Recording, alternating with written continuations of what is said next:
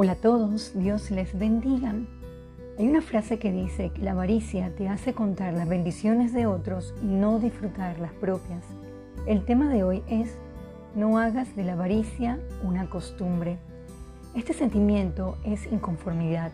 Por estar en una comparativa constante de la vida de los demás, puede ser tan dañina como una enfermedad. Veamos qué nos exhorta la Biblia. En Hebreos 13, versículo 5. Sean vuestras costumbres sin avaricia, contentos con lo que tenéis ahora, porque Él dijo, no te desampararé ni te dejaré. Cuando estamos enfocados en lo que otros tienen, entramos en un estado de inconformidad, llevándonos a que nada nos satisfaga. Otra cita es Lucas 12, versículo 15. Y les dijo, mirad y guardaos de toda avaricia, porque la vida del hombre no consiste en la abundancia de los bienes que posee. Este pasaje nos lleva a reflexionar sobre este gran mal y nos exhorta a guardarnos de toda avaricia.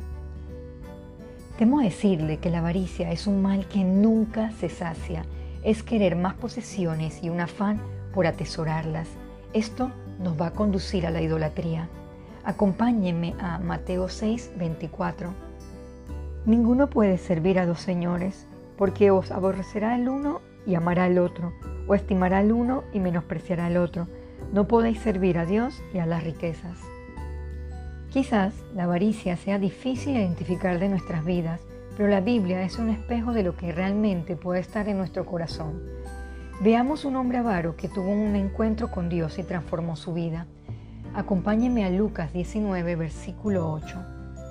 Entonces Saqueo, puesto en pie, dijo al Señor, He aquí, Señor, la mitad de mis bienes doy a los pobres, y si en algo he defraudado a alguno, se lo devuelvo cuadruplicado. Saqueo, quien era cobrador de impuesto, cuya mirada y amor estaba en la avaricia y codicia, al tener un encuentro con Dios, tiene un cambio total. Querido oyente, ¿estamos viviendo bajo la codicia o avaricia? Estamos a tiempo de cambiar y disfrutar lo que Dios nos ha dado hoy. Oremos. Amado Jesús, pedimos perdón por dejarnos llevar por el sentimiento de avaricia o codicia que es idolatría, que aprendamos a valorar lo que Dios nos ha dado y no poner nuestra confianza en los bienes, sino aprender a vivir contentos con lo que tenemos hoy. Todo esto se lo pedimos en el nombre de Jesús. Amén.